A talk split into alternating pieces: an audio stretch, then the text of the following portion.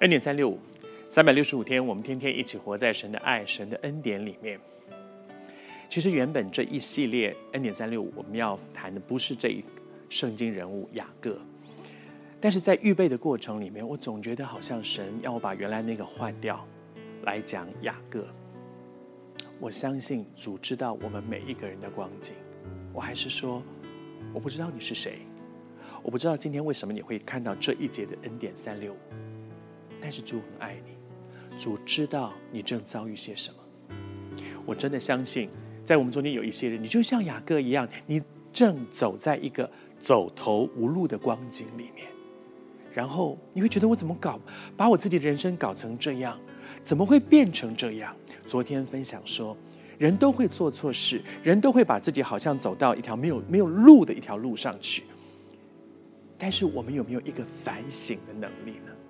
那个反省的是使我能够在走投无路当中，能够知道，之所以会变成这样，我要看到我的责任，而不只是我永远看到都是别人的错，我要看到自己的责任。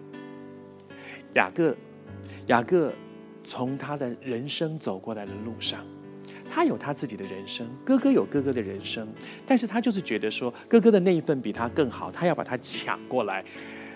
其实上帝给他有足够的祝福，但是他不愿意等上帝，他自己要用自己的方法去把那东西抓过来。结果呢？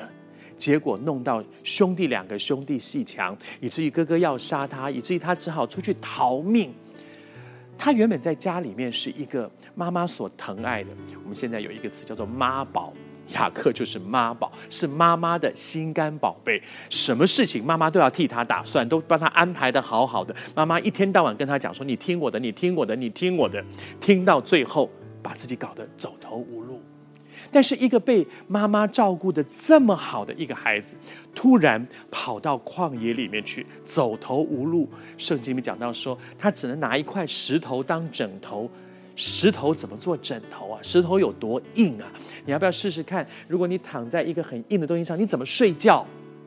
可是那时候他没有办法，除了石头之外，他什么也没有。他怎么把自己的人生走成这样？真的好像走投无路。但是谢谢主，我好喜欢圣经里面一句话，他说：我们每个人人生都不是一帆风顺的，都会有的时候出事了，有的时候。走到像他一样走投无路了，但是圣经里面说，神知道我们能够承担多少，他不会给你一个担子过于你所能够担的。他在我们遇到这些困难难处、试探试炼的时候，总要给我们开一条出路，要我们可以忍受得住，即使我们做错事了。上帝要让我们在那个受错、做错事当中被管教，即使你做错事了，我做错了事，神要在这个难处当中管教我们，他也不会打我们到过重，他知道你能够承担多少，他知道你能够承担多少，他不会管你、修理你、惩罚你过于你所能够担的，而且他一定给你一条出路。